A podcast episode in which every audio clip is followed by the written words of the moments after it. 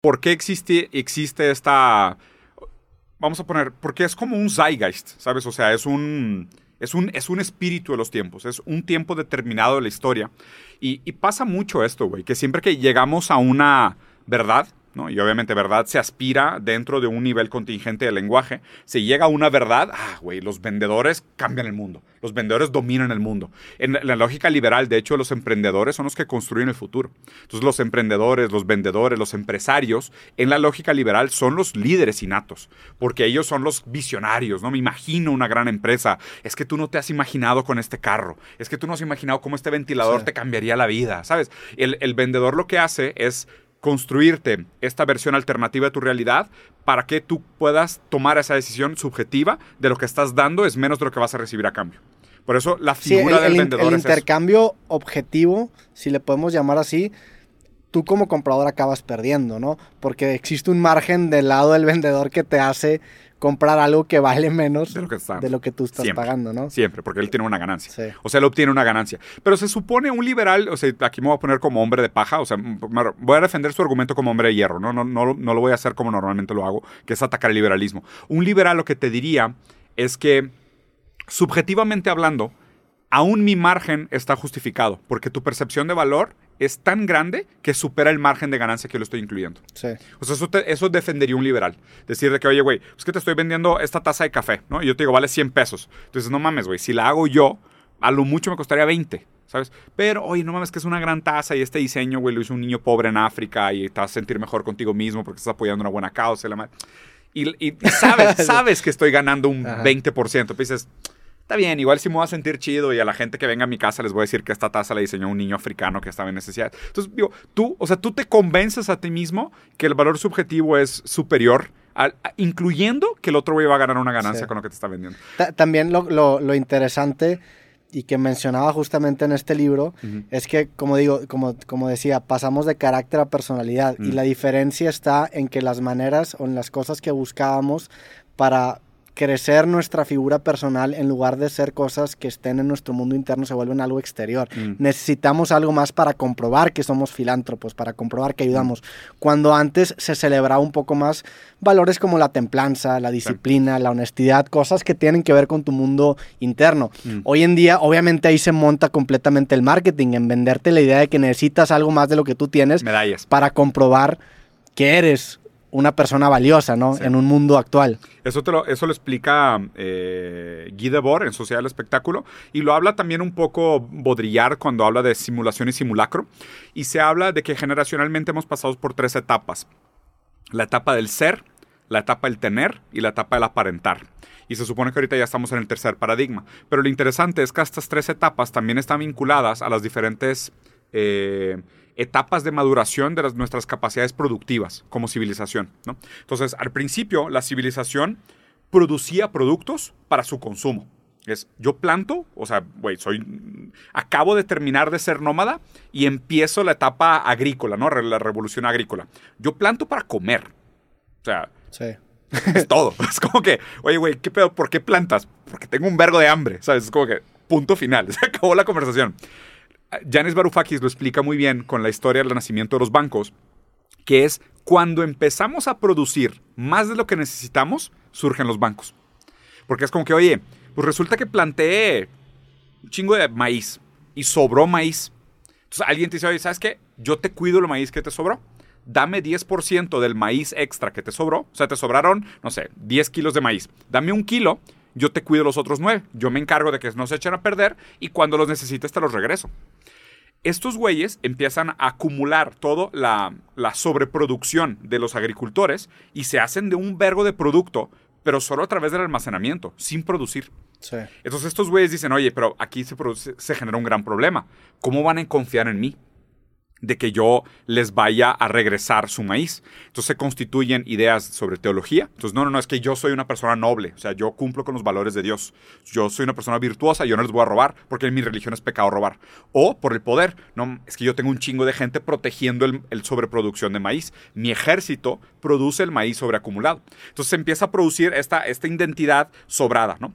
Ahí pasamos a una para segunda. Que, para que los bancos confíen que, la, que le van a regresar. la gente confíe que lo que está depositando en el banco tiene garantía. O sea, tiene una garantía. Ya sea el Esto derecho es divino. precontratos, era, Sí, era, esto es- era 100% en valores Feudalismo, ese tipo teológicos. de- Sí, teológicos o, o de plano de poder. O sea, transformar. Porque el poder también es un tipo de creencia divina. Claro. O sea, es un tipo de su- superstición. O sea, como lo explicaba Maquiavelo. O sea, la gente cree en el poder del, del rey, cree en el poder de los, de los poderosos. eh, aunque no necesariamente ese poder sea equivalente a la creencia, por decirlo así. Siempre pero ha tenido pero una, cree, una distorsión. cree porque todos creen, ¿no? Sí, la, la creencia siempre tiene algo de intersubjetivo. O sea, la creencia Sí. no se constituye sola, sino que la creencia se comparte, ¿no? O sea, es, de hecho, es lo que nos distingue de los, de los eh, previo a los Homo erectus, que era el Homo, Homo, homo habilis, neander- homo habilis, exacto. No, el, el, el ¿Neandertal? ne- neandertal. sí. Bueno, antes de los neandertales Pues no- es que los no neandertales éramos, eran como... Grupa- eh, grupos eran, pequeños, eran- ¿no? Eran paralelos a nosotros, o sea, los homo sapiens los erradicamos. los, los hicimos cagada, porque nosotros creíamos en cosas que ellos no Sí. podían creer en grupo. ¿no? que a ver, y eso está bien interesante porque se relaciona no, no te mucho... desvíes, porque quiero acabar una lógica. Vamos a hacer un paréntesis Sí. mínimo, pero, pero eso que, que hablamos sobre el concepto de intersubjetividad y qué tanto afecta la, la creencia de las personas, precisamente en este mismo libro también lo documenta al, al- al meterse en ciertos estudios y ver qué tanto la creencia de otras personas afecta a tu misma creencia. No. Y es, es y tiene que ver con una reacción de la amígdala. Por eso los adolescentes son tan, o sea, caen más, Volátiles. caen y caen más en este en esta idea del mob mentality, porque como no tienen desarrollado su, prefront- su prefrontal Cortex. cortex. al 100%, dependen más en la amígdala y la amígdala tiene esta pues esta necesidad de querer pertenecer a un grupo, entonces se vuelve mucho más emocional. Pero nosotros como adultos también estamos susceptibles a lo mismo. Menos. Sí, menos que Sí. definitivamente que un adolescente. Pero- y, y está documentado en, en Pero, pruebas. pero Eso ve qué interesante. Se me hace fascinante eso. Justo esto se conecta mucho con el libro que estoy leyendo, que te dije que estoy leyendo a Maurice Merleau-Ponty. Y, y podríamos hacer una conexión entre la teoría psicoanalítica, la constitución del sujeto, versus cómo materialmente. ¿Entiendes? O sea, Sí. cómo el cuerpo es la conciencia. O sea, la relación que existe entre la... Si quieres, ahorita lo hacemos porque sé, que- creo, sé que va a ser un ejercicio bien verga. Pero deja terminar la historia hasta que te estaba diciendo de... ¿Por qué? O sea, lo que te hablaba es que tres paradigmas. El ser, lo que ser, es- ser es hacer, ser es tener y ser es pretender o ser es simular, ¿ok? que son como los tres paradigmas históricos en los que hemos pasado. O sea, al principio producíamos porque teníamos hambre. En un segundo momento ya no eres lo que haces, sino que eres lo que tienes. Porque la segunda etapa ya es donde empieza el, el, el primer proceso de la industrialización. ¿ok? Empieza siglo XVIII, empieza el nacimiento del capitalismo moderno, empieza la constitución del Estado moderno. Entonces ya no es produces para consumir, sino que produces para vender. Ok. O sea, es producto, dinero, producto. ¿Ok? Entonces ese, es- ese segundo paradigma es el paradigma del tener. Pero también ese paradigma del tener nace porque sabes que tu tiempo es limitado y porque sabes que no puedes producir todo para o sea, ti. ¿lo quieres vincular con una conexión, la, la- tipo la conciencia a la muerte? O sea, el- no, no, no, no sobre la conciencia de la muerte, sino, por ejemplo, el... No, no, no, simplemente para tener una buena vida. O sea, lo digo, lo digo en un sentido más... Pero para ahorrarte trabajo, ¿no? O sea, para de- decir, bueno, Ni siquiera pues... tanto, es que se hace la división del trabajo también. Entonces, es, es decir, tú eres bueno plantando, pero necesitas ropa, Sí, es a lo que voy. planta un chingo, yo doy ropa. Ujú. Y O sea, también tú te das cuenta que si ya plantaste uno, plantar dos te- es, mu- es, es mucho menos... Es detrimental Sí, la totalmente. diferencia. Sí, completamente. Sí. O sea, es un tema de eficiencias, ¿no? Acuérdate que la lógica del capitalismo es la lógica de la productividad. O sea, productividad, eficiencia. De hecho, el capitalismo, el crecimiento del capitalismo va de la mano. Es, es bien raro cómo pasa esto, güey. Históricamente, la manera como se cae el dominó de cómo se constituye la civilización en un determinado momento histórico es alguien dice cómo es el humano. Entonces, se plantea primero una gran teoría social, ¿no? Entonces, es, el humano es e- egoísta. Ok, perfecto. El humano es egoísta. Entonces, eso lo trabaja Spencer, que es un sociólogo, más o menos de la misma época de Darwin. Y de hecho, Spencer trabaja con Darwin. Y Darwin toma notas del trabajo de Spencer y retroactivamente cambia su trabajo para incluir el pensamiento de Spencer. Y Spencer toma del trabajo de Darwin para constituir su idea del hombre. ¿Eran compas o no eran compas? No, no necesariamente eran compas. Nada más eran contemporáneos y se respetaban. Casi alumno y maestro. Ok. O sea, Darwin era casi maestro de Spencer, por Ok. decirlo así. Entonces, Spencer, construyendo la teoría del humano, dice, güey, es que sí es cierto. Lo que Darwin observó en el desarrollo de las especies, nosotros somos una especie más. Entonces, claro, darwinismo social. Entonces, ¿qué es?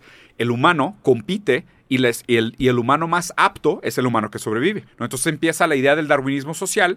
Entonces empieza el decir, el mercado es el mecanismo a través del cual el mundo filtra los aptos y los no aptos. Pero ¿cuál es la diferencia del darwinismo y darwinismo social? El darwinismo social solo es para humanos. El darwinismo, no, el darwinismo es para animales. Sí, por eso, perdón, el, dar- el darwinismo social Es es, aplicado es al humano. aplicado al humano en un concepto ya más cultural, ¿no? O sea, ya de... Social, o sea, de Ajá, de- relaciones de, de- intereses entre sujetos. Y de que lo que se premia en el darwinismo ya no necesariamente son habilidades o cosas de supervivencia, sino más cosas culturales. Claro, lo que hacen es que se cuenta, naturalizan la competencia como Sí. una actitud trascendental del humano. Ya.